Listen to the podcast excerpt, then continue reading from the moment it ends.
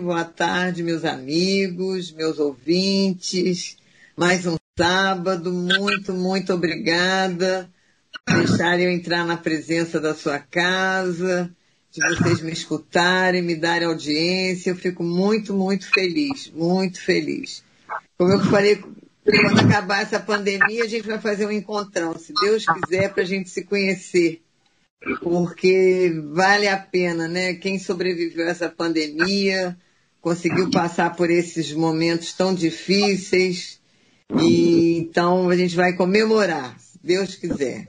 E mais uma vez, nesse sábado, trazendo esse mês de março, mês das mulheres, né? Não é só um dia, são apesar de ter mês da mulher, é o mês de março, mas o ano inteiro é o mês da mulher, né? É o dia da mulher. Que a mulher está presente toda hora, todo dia, todos os momentos. E, e, merecemos isso também. Né? A gente carrega, a gente chupa cana, toca flauta, bate tambor, corre, faz comida, abre a porta. Então, assim, não tem igual. Quando Deus fez a mulher, não foi à toa que ele fez o Adão, mas depois ele viu que tinha coisa melhor para fazer. Ele fez a gente. Hoje eu estou trazendo uma mulher muito especial, minha amiga, mas que eu amo conversar com ela e acredito que vocês também, a Cristiana Guiar, essa economista maravilhosa, tem a firma dela que dá suporte aí em vários setores. E vamos falar sobre mulher. Né? Se Deus quiser, esse mês vamos trazer à tona todos esses esses cânticos da mulher, né? Porque quando a gente fala de mulher é como se fosse uma canção mesmo, porque apesar de ser tão delicada, né? Ela é tão forte, tão guerreira. É, a gente vê pela doença, né? Também pode falar, porque ela tem filho e marido. Quando fica um homem doente, Deus me livre e guarde. Mas a mulher não. A mulher mesmo doente vai para cozinha, faz comida, né? Não pode faz, ficar doente, né? Cristiana, seja bem-vinda, muito bem-vinda aqui ao nosso programa. Feliz de estar com você novamente e falando das mulheres, que eu acho assim tão importante é, falar de mulher. Bem-vinda. Muito obrigada, Jovita. Muito obrigada aos que estão nos ouvindo, a nossa audiência. Eu sempre fico muito feliz de estar aqui no seu programa, um programa relevante, um programa que traz a realidade, traz também informação.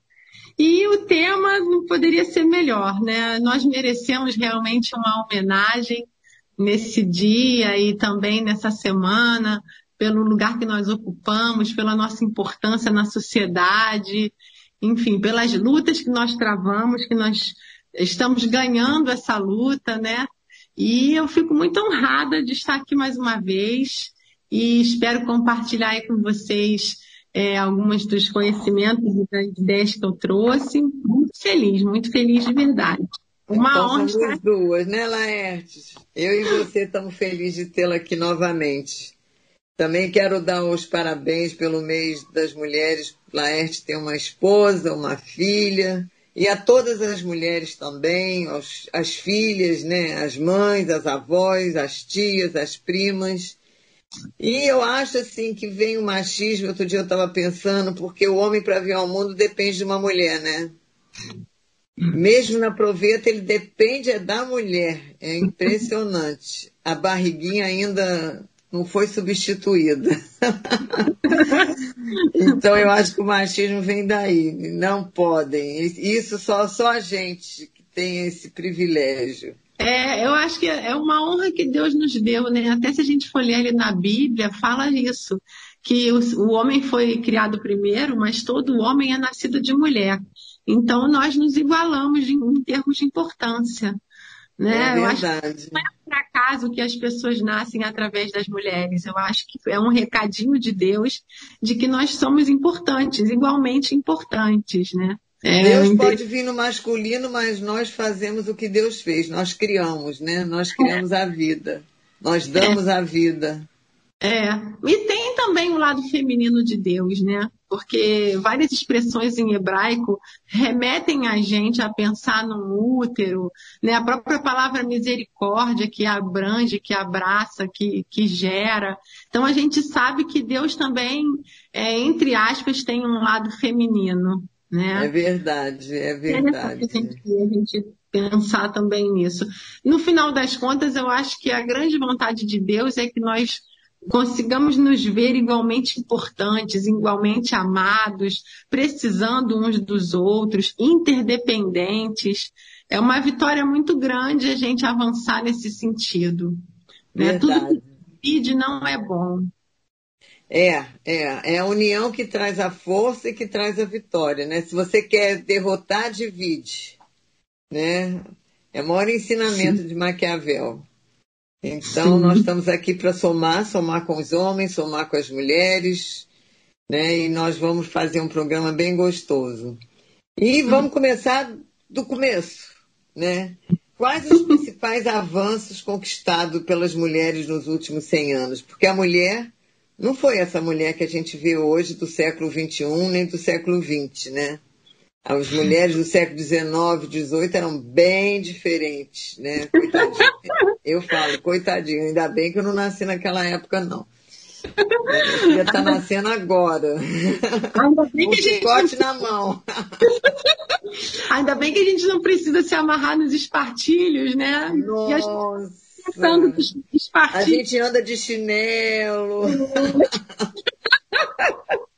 É, Carlos. Olha, Jovita, essa pergunta é muito bacana porque a gente consegue ver que num espaço muito curto de tempo, tempo assim cronológico, a gente avançou muito como mulher. Olha, em 1879, nós conquistamos o direito de ingressar numa faculdade. Ou seja, a gente não podia estudar nem frequentar ensino superior antes de 1879. E mesmo assim, foram pouquíssimas que começaram, né? É, depois tem. Porque é aquilo, a gente vai conquistando e depois os dogmas, paradigmas, tudo tem que com, concorrer ali juntamente para que a coisa dê certo, né? Tem que contribuir.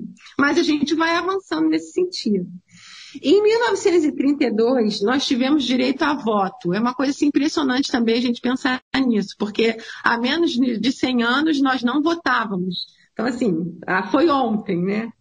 Em 1962, esse chega a ser até engraçado, o Estatuto da Mulher Casada deu o direito às mulheres a trabalharem sem pedir autorização do marido. Ou seja, antes de 1962, para uma mulher trabalhar, se ela fosse casada, o marido tinha que fazer uma autorização formal. Dizendo... É até porque o CPF, a mulher acho que nem tinha CPF. O CPF da mulher era do marido, né? então, assim, e se o marido fosse embora, não quisesse mais a mulher, em 62 também ela teve o direito de pleitear a guarda da criança, porque antes nem isso ela tinha direito. Porque o divórcio mesmo, ela só teve direito em 1977. Aí é aquilo que você falou agora. Tinha direito a divórcio, mas era discriminada se se divorciasse. Mas é. ela já tinha o direito a divórcio. É, e... eu lembro que eu tive uma amiga na minha infância que a mãe teve que casar no Uruguai, eu acho, porque ela era separada, né? E aqui não tinha o divórcio, então ela foi casar no Uruguai. As pessoas viajavam longe para ter esse direito de casar novamente, né? E em 1980, a lei da legítima defesa da honra fazia com que se o homem matasse a mulher, ele poderia ser absolvido, ele tinha direito a ser absolvido, ele tinha a chance de ser absolvido pela lei da legítima defesa à honra. E o que é mais impressionante é que há dois dias atrás, né, o ministro Faquim estava pleiteando de novo, trouxe de novo à discussão essa lei, porque ela ainda existe até hoje, e trazendo à luz de que ela, ela é inconstitucional pela Constituição de 1988. Então, quer dizer, a gente tem uma lei que cogita absolver um homem que matou uma mulher pela defesa da honra dele. Isso em 2021.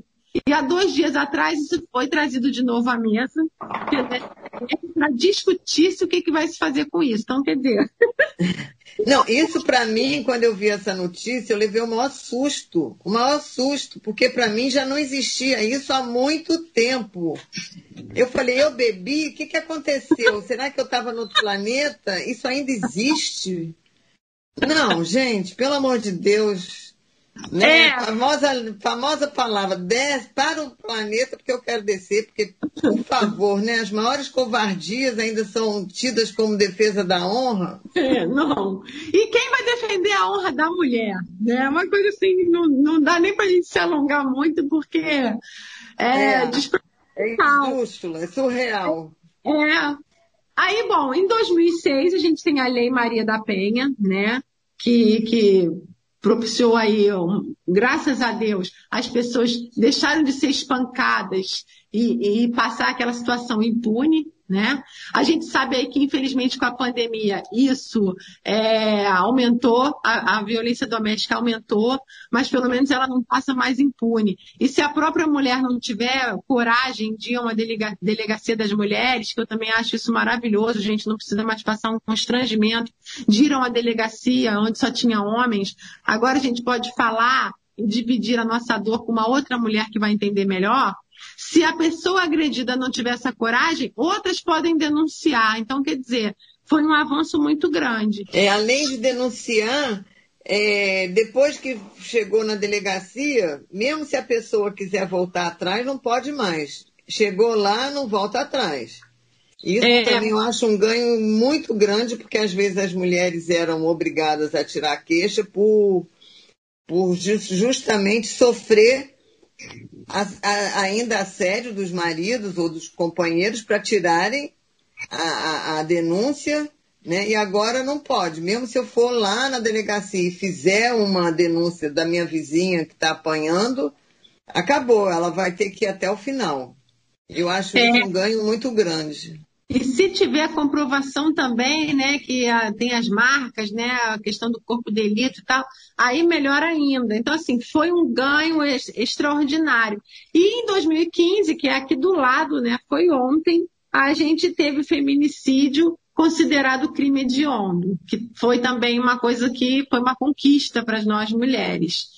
Então, assim, a gente vem conquistando um espaço e eu acho que agora o nosso papel é sermos guardiães desse espaço que foi conquistado e avançarmos para conquistarmos mais ainda, né? A gente ainda tem uma jornada. O que, que a gente quer deixar para as próximas gerações? A gente precisa continuar sendo guardiã do que a gente já foi conquistado lá atrás e é, avançando para novas conquistas. Ainda tem muita coisa para ser conquistada, né, João? É verdade, porque é, eu penso assim, né? Você ainda ter um país que precisa de ter vagão para as mulheres no trem, no metrô, né? As pessoas que saem do trabalho cansadas, as mulheres saem do trabalho cansadas, têm que ir com alfinete, porque as pessoas, os homens ficam ainda né, se esfregando. Pelo amor de Deus, gente, vamos parar com isso. Isso é o fim da picada. E eles esquecem que nas, eles nasceram de uma mulher, eles têm mãe, podem ter mulheres em casa esperando, têm filhas. Eu acho isso uma coisa tão nojenta, entendeu? Eu nem sei o que falo disso. E, é, enfim, é. a gente. Hoje em dia a mulher está muito bem, obrigada, né? Nós temos. Você vai. Eu quero que você fale justamente sobre o papel da mulher hoje no mercado de trabalho e não esquecendo que hoje as faculdades, o número de mulher é muito maior que estuda. Então eu fico pensando assim, daqui a alguns anos, que vão se formar muito, muito mais mulheres, como que a gente vai estar? É, nós somos maioria no país, né? Um estudo da, do PNDA, PNAD é, mostrou que somos 52% mulheres e 48% homens. E, além disso, as mulheres representam 66% do mercado consumidor. Então, assim, nós estamos ganhando posição, ganhando destaque, o mercado tem olhado para a gente. Né? A gente está ganhando posições de liderança. Então, assim, uma pesquisa também daquela McKinsey, de 2015 a 2020, CEOs e posições de altas lideranças é, passou de 15% para 22%. Ainda é pouco, mas a gente tem avançado. E por que, que a gente também tem avançado? Porque a mulher em si, ela tem características muito valorizadas hoje em dia. Como a gente tinha falado na outra, na outra vez que eu vim no programa sobre inteligência emocional, as empresas já entenderam que confiabilidade, transparência, compaixão são características que a mulher aflora tem muito, né? E, e ela, ela é uma característica muito boa para negociação, para entrosamento da equipe, para promover engajamento. Então, as empresas que valorizam essas características, vamos dizer assim, mais acerbadas femininas, elas, elas conseguem é, valorizar o papel da mulher no mercado de trabalho. Tem também o lado ruim, a questão do assédio. Hoje em dia já é bem melhor, porque a gente tem toda uma legislação, políticas e tudo mais. Só que a gente conseguiu crescer e ganhar espaço num ambiente que era muito, muito, é, assim, muito preconceituoso com relação às mulheres. Apesar disso tudo, a gente sabe que os homens ainda são maiorias, como CEO, como liderança, mas a gente tem alcançado é, papéis e tem alcançado lugares. E eu acho importante também a gente dizer o seguinte, que muitas vezes a gente pensa, ah, a mulher tem que ir para o mercado de trabalho, tem que ser gerente, tem que conseguir uma posição de liderança. E às vezes a mulher se sente confortável de não trabalhar fora, gostar de ficar em casa. Então, assim, é, definição de sucesso não é o sucesso do outro, é aquilo que eu gostaria de fazer e conseguir, eu almejo e conseguir realizar. Então, uma mulher que não, não se interessa para ir para o mercado de trabalho, gosta de ficar em casa, se sente realizada, ela também tem a definição de sucesso dela. O mais importante é a gente saber que a gente precisa ter o nosso direito de escolha preservado, nosso direito de ir e vir. A gente não precisa ser constrangida porque a gente está com uma roupa mais justa, então porque a gente tem a perna grossa, enfim, a gente pode ter que sair na rua sem ter que ficar escutando o tempo todo palavras pejorativas. Então, o que a gente quer, na verdade, é uma igualdade para as mulheres de, de paz para viver. Né? De, assim, a pessoa ter uma liberdade para poder fazer suas escolhas sem ter que ficar tolhida e nem pensando o tempo inteiro, é, por exemplo, na aparência, né? Já se discutiu muito essa questão de boa aparência, inclusive isso tem sido é, arrancado dos RHs. Ah, você precisa de ter boa aparência. Isso é um preconceito que cai muito mais sobre as mulheres do que os homens. Né? Então, assim, o que, que é boa aparência? Os cabelos cacheados. Agora, graças a Deus, as pessoas usam seus cabelos como gosta, mais, mais cheio, ou chapinha, enfim. O importante é querer e poder usar o seu próprio estilo. Né? Não ser forçada a fazer uma chapinha, porque aí você vai ficar com melhor aparência. Não, eu acho que todo preconceito tem que ser banido. E você estava falando das roupas, né? E como isso pode ser uma justificativa para um assédio, para um estupro. E a gente não pode esquecer o seguinte, né? Eu hoje não moro tão perto da praia, mas eu passei muitos anos morando perto da praia e que eu ia andando para a praia. E o que, que acontecia? Os homens, normalmente, eles vão para a praia de calção, sem blusa, sem nada. Nem por isso eles são assediados, eles são estrupados, eles são agarrados que é coisa mais, é como se eles tivessem só, se um calção é como se fosse uma cueca, né? Então, assim, e a mulher, ela não pode, tem desculpa que, ah, estava justo, estava curto, nada disso é justificativa, nada disso é justificativa. Isso é uma questão de educação, educação, essa questão. E a gente não pode esquecer que sempre é tido como lado frágil, e como é tido como lado frágil, você tem mais estupro para as mulheres, crianças, dentro de casa. A gente não pode esquecer que essas violações às crianças, às moças, são dentro de casa, a maioria dos casos, né? E outra coisa também, a gente não pode esquecer que dentro da, da Câmara dos Deputados, que tem, se não me engano, mais de 500 deputados, a gente não tem nenhuma sentença, nenhuma centena de mulheres é, deputadas e senadoras. Então, assim, para ver o preconceito, isso para mim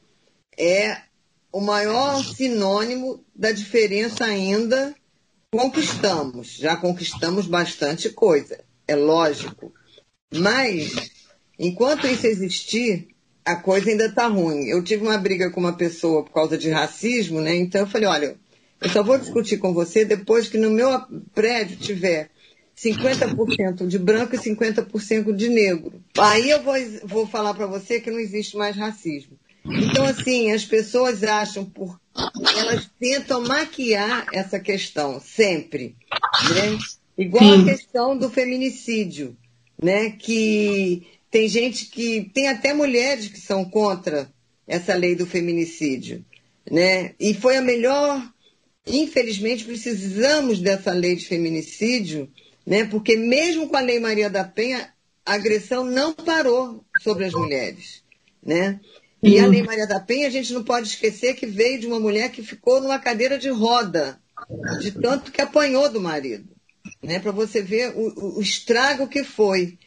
Então, assim, a gente tem muito, mas muito mesmo ainda que conquistar, pros, como eu falo, para as nossas netas e para os nossos filhos também, e para os nossos netos, porque o mundo, enquanto não for uma coisa mais igualitária, como você diz, para viver na paz, no amor, você não vai ter ainda, você não vai viver num mundo bom. Né? Então, assim, a gente tem que lutar bastante para essas coisas realmente elas serem postas mesmo em ação. Né? Não adianta ficar só na lei, ela tem que ser ação. Ação de cada cidadão. Né? Porque enquanto isso não for introjetado em cada cidadão e cidadã, a gente ainda vai ter que lutar bastante, vai precisar de Dia da Mulher, Dia Internacional, Dia Nacional. Enfim, é muito é. triste isso. A gente está falando do preconceito estrutural, né? Você vê, preconceito estrutural é quando você normaliza uma coisa, já entra no, na normalidade uma discriminação. É, o que, que acontece? Recentemente eu, eu vi no jornal Valor é, um programa que falava assim: executivos de valor, premiação para executivos de valor. Se não me falha a memória, eram uns 30 ou 40 executivos que seriam premiados. E aí o que, que aconteceu? Todos eram homens, só teve a premiação para uma mulher, que me parece uma coisa assim, uma cota. Bom, vamos colocar uma mulher aqui. O que, que significa isso? Para mim, isso ainda é um preconceito estrutural. As pessoas ainda normalizam, ninguém é, para para poder pensar e discutir e refletir sobre uma premiação onde tem 30 ou 40 executivos e só tem uma mulher? Será que só tem uma mulher? É, e, e, sendo uma população onde as mulheres têm maior, tem maior mulheres, tem mais mulheres do que homens no país, então assim, é, são coisas que a gente tem que parar para pensar. Preconceito gera ódio. Né? Infelizmente, preconceito gera ódio e a gente está vendo aí misoginia, que é aversão à mulher, sexismo, que é determinação, é, discriminação infundada, ou então fundada no sexo. A gente vê muita nomenclatura, mas é, é o que você estava falando aí muito bem colocado. A gente precisa se, se, desvencilhar disso tudo, se enxergar como irmãos, se enxergar como é, ajudadores um do outro. Eu, eu, uma coisa que me chama atenção são pessoas que batem no peito e falam: ah, e tudo que eu construí na minha vida eu construí sozinho. Ninguém constrói nada sozinho, porque quando você sai da barriga da sua mãe, alguém tem que cortar o umbilical, fazer uma aspiração para você poder respirar, alguém trocou sua fralda, te deu leite, ou seja, a gente precisa um dos, uns dos outros. Então, assim, é muita perda de tempo essa batalha, sabe? E é muito triste porque a gente, nós acabamos perdendo como um todo, perdendo como sociedade, sabe? Perdendo de avançar até em outras questões. E com relação às mulheres, a gente precisa é, avançar aí, já que eu falei em tantas palavras aí misoginia e tudo mais, a gente precisa avançar também numa outra palavra, que é sororidade, que é o apoio mútuo entre as mulheres. A gente precisa avançar nesse sentido. Temos avançado, mas a gente tem que continuar avançando. Porque, infelizmente, a gente ainda vê mulheres contra mulheres, ou então uma competição. Isso também não nos ajuda. Quando a gente dá as mãos, a gente leva as cargas um dos outros e diminui o nosso peso. Isso é a maior verdade. É, eu acho que agora você tocou no ponto crucial também porque todo mundo fala, né? O homem é muito mais amigo do que as mulheres. E eu acho que, no fundo, no fundo, isso foi e é ainda uma verdade. Mas, atualmente, inclusive, a gente vê muito mais é, gremiações, junções, por exemplo, quando a gente fala em ONGs, é, é mães disso, mãe daquilo, mãe daquilo outro, são mulheres se juntando a favor de outras mulheres. Então, eu acho que isso, de alguma maneira, está vindo a conta-gotas, mas está vindo. Porque eu acho que isso é fundamental, uma dar a mão para a outra, né? E não soltar a mão da outra, né? Enfim, quando vê alguém falando mal da outra, fala, não, na minha frente não. Vai lá e fala com ela. Enfim, a gente tem muitos recursos, né? Para isso, ser cortado e ser modificado. A gente tinha que aprender com a natureza, né? Sabe que recentemente estava lendo um livro sobre as árvores e as árvores, quando tem, por exemplo, uma girafa comendo as folhas de determinadas árvores, de determinada árvore, essa árvore solta um feromônio avisando as outras árvores até 100 metros de distância, levado pelo vento, né? De que tem alguém ali, algum ser que está ali comendo as folhas dela. Automaticamente, aquela árvore que, que, a, que a girafa está lá comendo a folha e as árvores ali ao, ao redor, até 100 metros de distância, elas, elas emitem lá um, um sinal, um feromônio, e a, a, o sabor da folha muda. Então a girafa, ou ela come um pouquinho e sai daquela árvore, tem que ir para uma outra árvore, ou a 100 metros de distância, ou contra o vento, né? Porque é o vento que leva a isso. Fora isso, olha que interessante, as árvores, assim, por debaixo das raízes, elas ajudam umas às outras. Então, se tem uma que está com menos nutriente, ela passa nutriente para outra. É verdade, e, isso é lindo. E, e, quando aquela árvore ali, ela melhora, ela fica bem, ela, ela se transforma em uma forte que vai ajudar uma que, porventura, possa ter se enfraquecido. Então, daí cria-se aquela floresta. As árvores que vivem assim, elas vivem muito mais de 100 anos, porque para uma árvore 100 anos é pouco tempo. Quando você planta uma árvore sozinha na cidade, em determinado ponto, que ela não tem esse ecossistema, ela dura no máximo aí 100 anos, dura bem menos. E, e aí você vê a importância, você vê como que essa, essa história, essa cena ensina pra gente né? A gente pode pensar em clichê, juntos somos mais fortes e tal, mas clichês à parte, acontece que quando você ajuda, você acaba sendo ajudado. Justamente, né? justamente. Me fez lembrar a oração de São Francisco, né? Que é dando que se recebe. Você vai nutrir alguém e você, você acaba sendo nutrido primeiro. Quantas vezes eu já vi pastores também falando que eles foram para o púlpito e quando eles estavam falando, eles foram alimentados primeiro. Então, assim, é, esse é que é o espírito da coisa. É, o voluntariado, eles falam que eles vão para ajudar, mas eles são muito mais ajudados do que o próprio ajudamento que eles estão fazendo. Mas nós vamos parar um pouquinho para os nossos comerciais, como sempre, já daqui a pouquinho estamos voltando e temos muito mais um papo bom sobre as mulheres. Então, homens, fiquem aí também para vocês aprenderem um pouco mais também. Até já, já, já. Estamos voltando podcast Jovita Belfort. Minhas amigas e meus amigos, meus ouvintes, estamos voltando. Um papo reto aqui, muito importante para a sociedade. muito sério, muito bom. Brincadeirinha, mas é, eu acho que isso requer em todos os lugares, a gente tem que falar mesmo, que é sobre papel, o empenho das mulheres, né? Lembrando que esse mês é o mês das mulheres, então tudo é falar de mulher, gente, aqui também. Então agora eu quero falar sobre uma coisa que é, muitas mulheres vivem, mas só aquelas que chegam naquela idade, que é como os preconceitos né, contra mulheres e além, principalmente as mulheres idosas, principalmente no Brasil, coisa que a gente não vê às vezes em outros países desenvolvidos. É uma, uma coisa de país de terceiro mundo, subdesenvolvido, né? Você não dá esse valor, né, à sabedoria, porque a idade traz sabedoria, né? E, e, e aqui você não vê, né? Então eu queria que você falasse sobre esse preconceito contra as mulheres, né, que existe, e principalmente, né, com as mulheres idosas. Né? A gente teve até um caso agora no IG, né, que a, eu esqueci o nome dela, mas foi contra o Fábio Porchat, que ele fez um, um, um daqueles sketches, né, que ele faz com uma mulher de 50 anos como se ela fosse uma retardada porque ela tinha 50 anos, né, uma idosa de 50 anos, né, então assim a gente vê que está introjetado na nossa sociedade e talvez principalmente nos jovens da nossa sociedade, né, e não podendo esquecer que nós já fomos um país jovem.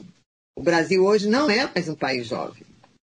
Né? Hoje a gente tem idoso que a sua pensão é que faz toda a família ser alimentada. Né? É, é, é, é a, é a pensão daquele idoso é que traz comida para a mesa para uma família inteira, às vezes. Então, eu queria que você falasse sobre isso um pouquinho. É verdade. Bom, questão do etarismo no Brasil. Você falou uma coisa corretíssima. Nós estamos envelhecendo. Eu vi essa fala, quem fez uma fala com relação a essa questão aí do Fábio Pochá foi a Cris Guerra. Ah, ela, é uma, isso. ela é uma influência digital, por sinal, eu acho que ela é bem equilibrada, ela fala umas coisas muito bacanas. E realmente o Fábio Pochá estava ridicularizando uma mulher que, se não me falha a memória, tinha 57 anos, que nem é considerada idosa pela idade, se a gente for ver aí a questão do, dos 65 anos ou mais, enfim. E com relação ao Brasil, hoje nós já somos mais de 10% de idosos. Se não me falha a memória, somos 13% de idosos. Até 2031, nós vamos ter mais idosos do que crianças e adolescentes no Brasil. Até 2042, vamos ser mais de 57 milhões de idosos. Então, assim, é lógico que se a gente não tratar bem, e se a gente não mudar essa cultura, amanhã nós é que vamos estar sendo discriminados. Né? E, infelizmente, tem essa questão do etarismo, de tratar o idoso como se fosse um bloco homogêneo, de não valorizar o conhecimento e a sabedoria que é adquirida com o passar dos anos. Né? Você vê, por que, que não temos jovens CEOs? Um rapaz que acabou de fazer mestrado, doutorado, fala inglês, cinco idiomas, geralmente não é um CEO de uma empresa. Por quê? Porque conta a experiência. Então, infelizmente, a cultura tem que é, baixar, é, mudar essa, essa, essa cultura, criar novos dogmas que consigam enxergar o valor do conhecimento e o valor da sabedoria adquirida com os anos, porque é insubstituível. E dentro dessa história etarismo, a gente ainda tem um agravante que, no caso das mulheres, é pior. As mulheres sofrem mais preconceitos com a aparência, né? Uma senhorinha, se ela não tiver com um batonzinho, se ela não tiver com um cabelinho. Agora está tendo, vamos dizer assim, uma moda do grisalho, mas isso é muito recente. Antigamente. É, isso é por causa da pandemia, né? É, porque. Ficou fechado os cabeleireiros. Então não tem Exatamente. opção. Exatamente, é uma moda recente, porque antigamente uma senhora que não pintasse os cabelos, ah, ela está desleixada, ela está desmotivada, ela está deprimida. Então, assim, uma, uma, uma, é, uma pressão sobre a aparência feminina que não existe na aparência masculina. Né? Um homem grisalho, quantas vezes a gente já ouviu falar que um homem grisalho é charmoso? Exemplo disso é o Caetano, que falam que ele, quanto mais velho, está mais bonito o Richard Gere também, que foi um homem de grisalho, que todo mundo suspirava por ele, e assim vai, né? Um monte. Mas não vejo nenhuma mulher assim falando que as pessoas estão suspirando por ela, por ela ter mais de 60 anos. Então, assim, a gente precisa conquistar essa liberdade. Né? A gente estava falando um pouquinho aí sobre a questão do espartilho, né? que a mulher tinha que ficar ali amassada com a cintura fina. Hoje em dia, a gente tem que ficar ali com um salto alto, enfim, lutando com, com, a, com a juventude. É claro, não é uma questão de você não, não querer se arrumar, ou então se você gosta de um salto alto, a questão não é essa. A questão é uma obrigatoriedade, é algo sutil. Se você não fizer aquilo, você é desleixada. Se você não fizer a unha da semana, você é desleixada. E se você simplesmente gostar de cortar sua unha, deixar ela natural, sem pintar, você não precisa ser é, intitulada como desleixada. Tem uma pressão sobre nós que os homens não passam por isso. Essa questão do espartilho, né? A gente vê não só em filme, mas em, em estudo, né? Que o rei, quanto mais barrigudo, mais poder ele tinha, né? E a pobre coitada da rainha, das filhas, tinha que ficar com aquela cinturinha parecendo que era de pilão. Então, assim, tudo errado, né? impressionante, né? Quer dizer, e o homem também, todo mundo fala, ah, uma barriguinha não, não faz diferença, é uma barriguinha de chope, é uma barriguinha disso, daquilo. Mas vai ficar uma mulher barriguda. Não, né? as próprias mulheres cobram das outras. Ai, amiga, você tem que fazer alguma coisa, você não está bem aqui, você não está bem ali. Veja bem, não é é uma regra. Se a pessoa se sente bem, fazendo uma cirurgia, não é nada disso. Mas a gente não pode ficar no lugar da falta de liberdade. Porque para mim isso é, é, sutil, sabe? É um viés cultural aonde nós não podemos é, ter o direito de ter uma barriguinha, como você falou agora. O homem não tem problema, mas a gente, a gente tem que fazer uma lipo, a gente tem que fazer isso. Então, é, eu acho que existe uma, um, um, vamos dizer assim, um talento da mulher para um lado lúdico, para um lado estético. Eu acho que a gente tem isso. Mas isso tem que vir com naturalidade, com leveza, com, como um talento realmente, como um dom, e não como uma pressão para nos sufocar. Mulher famosa que tem celulite, ela é quase riscada do mapa, porque não importa o talento dela. O que importa é que ela tem celulite. Como? Como assim? Né? A gente vê nessas revistas aí de fofoca, de coisa e tal, é uma busca de mulher famosa que tem celulite, né? Como se celulite fosse o quê? O quê? O que é celulite? É, matou alguém? É, é o não, que é? E a celulite nos ajuda a não infartar, né? É, ela faz bem para nossa saúde, porque quando você coloca aquelas células adiposas ali, ela não entope a veia do coração, né? Então, assim, ela, ela não existe entendeu? Então, ela tem até uma função. É claro que, ah, é uma célula inflamada, tem tudo isso, mas é, ela, dando, diante desse quadro aí de uma inflamação, um excesso de gordura, quando ela se deposita ali, ela não vai entupir teu coração, né? Então, ainda tem todo esse lado. É, eu acho que a gente precisa, é, mais uma vez, a palavra é libertação. A gente hoje em dia tem falado muito em reinvenção. A pandemia trouxe isso pra gente, que a gente precisa se reinventar, realmente a gente precisa. Trouxe esse conceito aí como eu falei até da outra vez que eu vim aqui no programa, o conceito do Steve Jobs de inteligência, a capacidade de fazer conexões, do Jeff Bezos, inteligência é a nossa capacidade de mudar de ideia, a flexibilidade. Então, quando a gente junta as duas coisas, a gente tem aí uma inteligência contextual. Então, tudo isso nos ajuda a nos reinventar. Só que no caso das mulheres, muito mais do que se reinventar, elas precisam se libertar e também entender a missão pessoal delas. Sabe, o que, que eu gosto de fazer, o que, que eu quero fazer, o que, que eu vim ao mundo para fazer. E seguir naquela missão pessoal, naquela vocação. Isso é que vai fazer toda a diferença, porque sucesso não é uma coisa é, que ele é, ah, o sucesso ele é, é igual, ele é Agora me fugiu assim a palavra. É como se todo mundo só quisesse fazer sucesso e não é, é verdade isso. Não, sucesso não tem a mesma definição. Acho que isso é o mais próximo do que eu me lembro agora. Uma definição de sucesso para você não é a mesma definição de sucesso para mim. Com então, certeza. uma irmã que ela chegou a um alto cargo numa empresa, mas eu gosto de trabalhar com artesanato, uma não teve mais sucesso do que a outra. As duas têm sucesso se as duas estiverem fazendo o que elas gostam. Então, muito dessa questão também passa por essa essa, essa comparatividade, essa, essa comparação em excesso. Se a gente ficar se comparando o tempo inteiro, a gente não consegue caminhar. É legal olhar para o lado? É, mas olhar para o lado o tempo todo, você não consegue caminhar. Você tem que olhar para frente, você tem que traçar uma trajetória. A gente tem que sair também daquela linguagem romântica para tudo. Outro dia eu estava vendo uma explanação tão interessante falando sobre Maria que Maria foi uma mulher privilegiada, honrada, escolhida por Deus para que Jesus viesse ao mundo através dela. Mas, gente, a vida de Maria só não tem só flores, não. Na própria Bíblia fala o quê? Que o coração dela foi atravessado com uma espada. ela viu o próprio filho sendo crucificado injustamente. Então, assim, a nossa vida é permeada de tudo isso. A gente tem honras, a gente tem conquistas, a gente tem vitórias, a gente tem alegrias, e de vez em quando, infelizmente, vem uma, uma uma espada que transpassa o nosso coração. Vem fracasso, vem, vem dúvida, vem tristeza, é, é, a vida, né? É, é, é, a vida. Então, se a gente ficar olhando na rede social a vida do outro, se comparando com as outras mulheres, quem está mais em forma, quem não está, quem comprou a joia tal, quem não comprou, quem comprou até que seja o liquidificador tal e o outro não, enfim, gente, a gente não vai avançar em nada. Você agora está falando uma coisa que me lembrou assim, advogadas, né? Advogadas, você olha uma pessoa na rua, você sabe que ela está vestida de advogada. Aí você olha outra pessoa na televisão, você sabe que aquela pessoa é jornalista.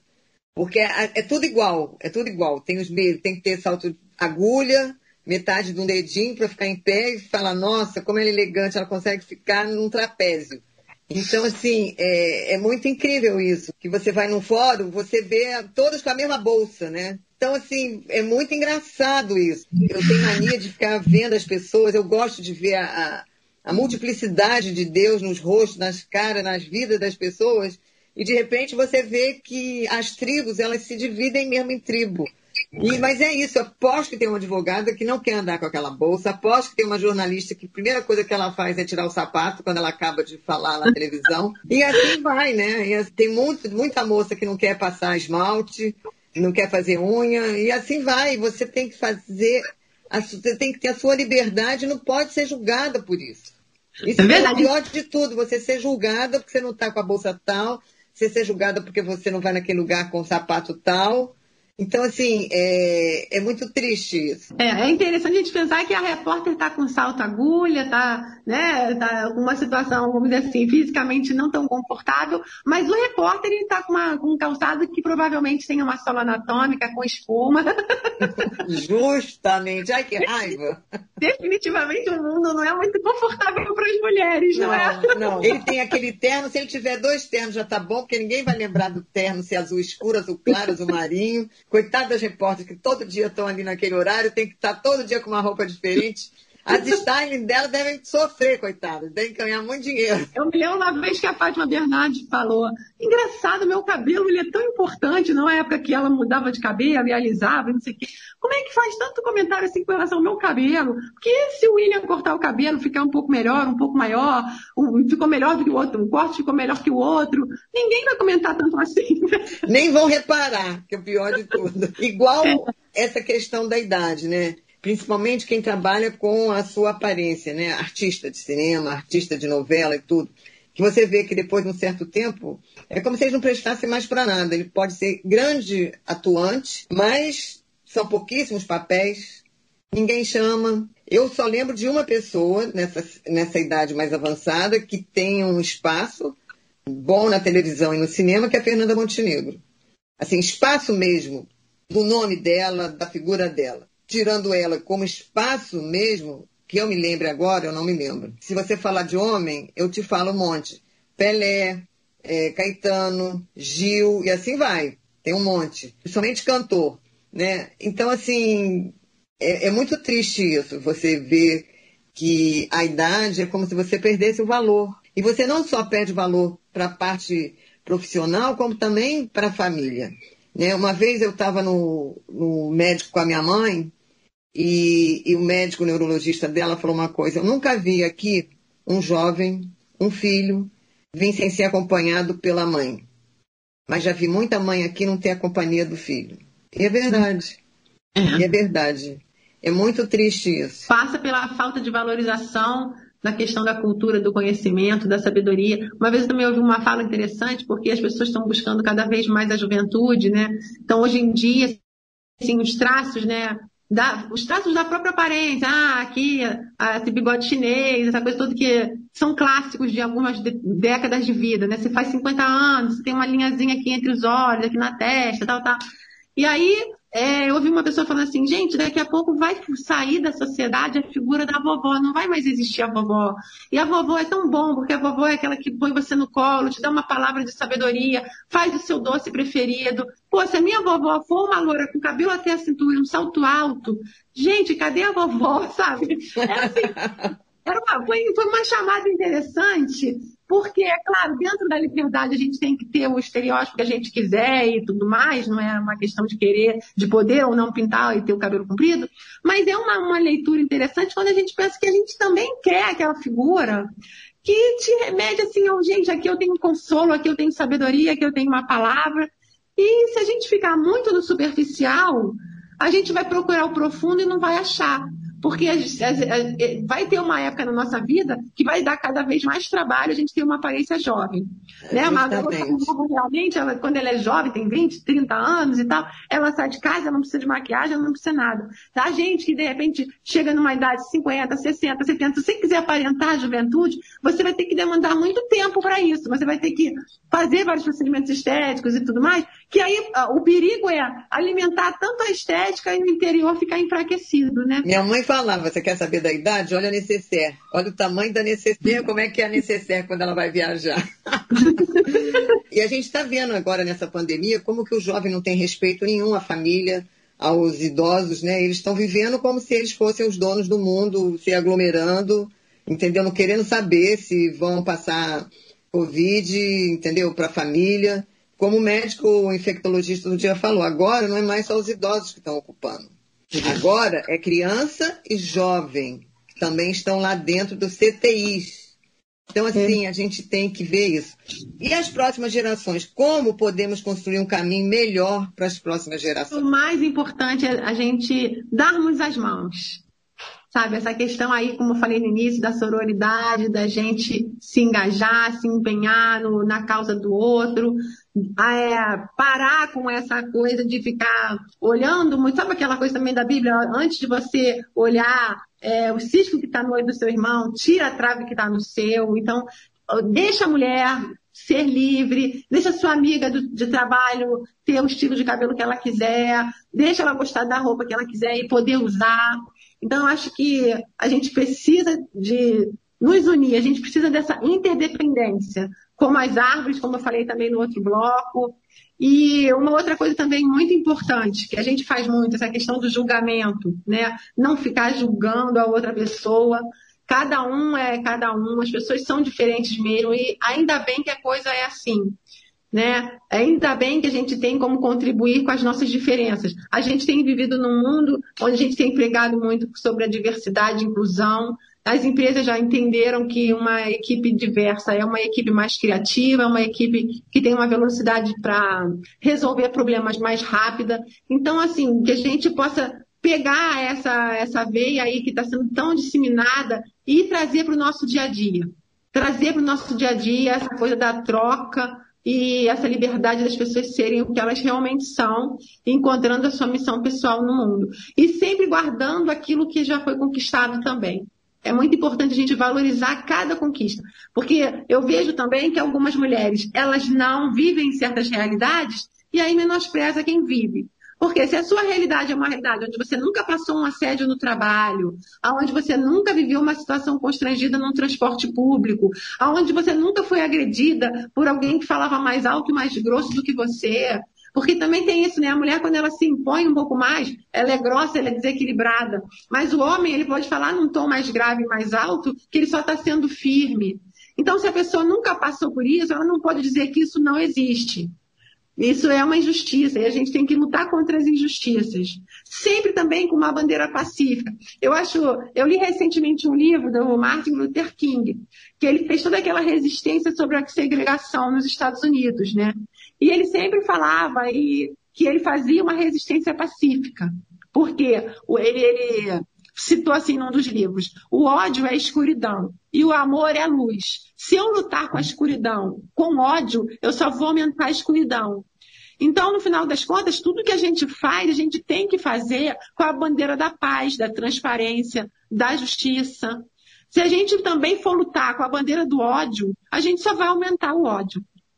Então, eu acho que eu acho que é isso que a gente tem que deixar para de legado e lutar pelas próximas gerações. Agora a gente tem vivido momentos onde o ódio ele é, a gente se odeia muito rápido e muito fácil por nada.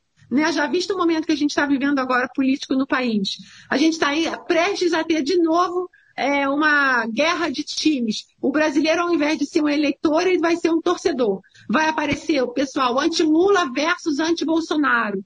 E o país? Muito mais importante é você pensar numa terceira via que possa construir um país onde tenha menos desigualdade social, onde tenha menos é, fome, onde tenha mais investimentos, onde aumente a produtividade, a eficiência do país. Então, assim, a gente está estagnado aí na questão dos investimentos há 40 anos. Então, ao invés de ficar pensando anti-Lula, anti-Bolsonaro, vamos pensar numa alternativa como eleitor de construir um Brasil melhor. E, e não esquecendo o seguinte, a mulher quando fala alto, quando se impõe, ela não é histérica. Porque, como você falou, o homem, quando fala alto, ele não é histérico, ele é firme. Então, assim, esses estereótipos têm que acabar. Está na nossa mão, nós agora, de realmente lutar contra e as próximas gerações realmente fazer valer tudo que a gente tem lutado. Então, assim, eu acredito no mundo melhor, eu acredito numa humanidade melhor e espero que as mulheres possam ter essa liberdade delas serem quem elas querem ser, sem julgamento e simplesmente para serem felizes, entendeu? Ver seus filhos felizes, seus netos felizes, não importando a cor do cabelo, o tipo do cabelo, o tipo da cor, enfim, somos todos seres humanos.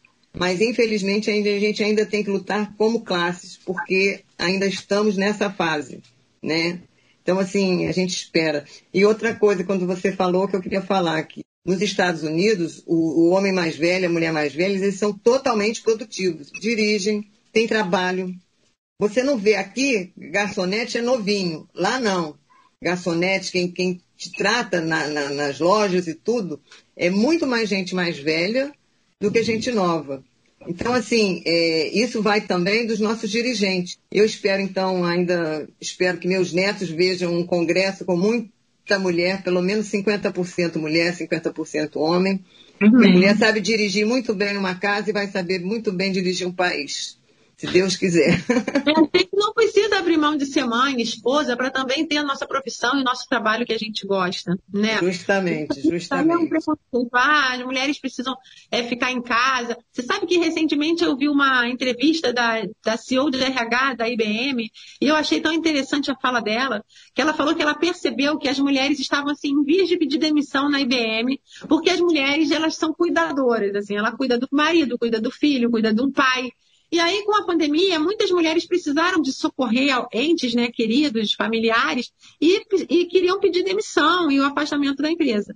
E aí, com isso, ela criou é, uma licença de 20 dias sem ser as férias, que é a licença para cuidar. Então, a pessoa pode se afastar 20 dias se comprovadamente ela tiver que cuidar de alguém que está doente. Que. Então, eu acho é, eu achei isso assim maravilhoso, porque a gente começa a ser valorizada também. A gente cuidar, né? Valorizada pelo cuidar. Pelo Todo mundo cuidar. precisa de ser cuidado. Então você não precisa desempenhar só um papel. Você pode também ter o direito de ir trabalhar, mesmo que no, no contexto da sua família você seja cuidadora. Porque também pode ser que em algumas famílias o homem seja o cuidador. Então a gente tem que mudar tudo isso. O papel quem escolhe é a gente. Justamente. Querida, chegamos ao final do nosso programa, que foi ótimo. Eu quero mandar um beijo a todas as mulheres, quero também dar um, mandar um beijo para os homens que valorizam as suas mulheres, as suas mães, suas filhas. E falar que, se Deus quiser, até o próximo sábado. Agradecer ao Bispo João Mendes pelo patrocínio e também vamos escutar mais um minuto com Deus com ele, que eu adoro. E você, Cris, muito obrigada pela participação, sempre é muito bom. Eu gosto muito dos nossos papos. Você é sempre bem-vinda, sempre trazendo coisa boa. E você pode despedir aí dos nossos amigos, dos nossos ouvintes e até sábado que vem. Tchau, Laerte. Fala aí, Cris. Um beijo. Peço com uma dica, então, rapidinha de um livro. Em Submissas Lágrimas de Mulheres. São contos de histórias reais. Da Conceição Evaristo. Vale a pena a leitura. Foi um prazer estar aqui com você. muito grande. Beijo, gente. Até sábado. Tchau, tchau, tchau.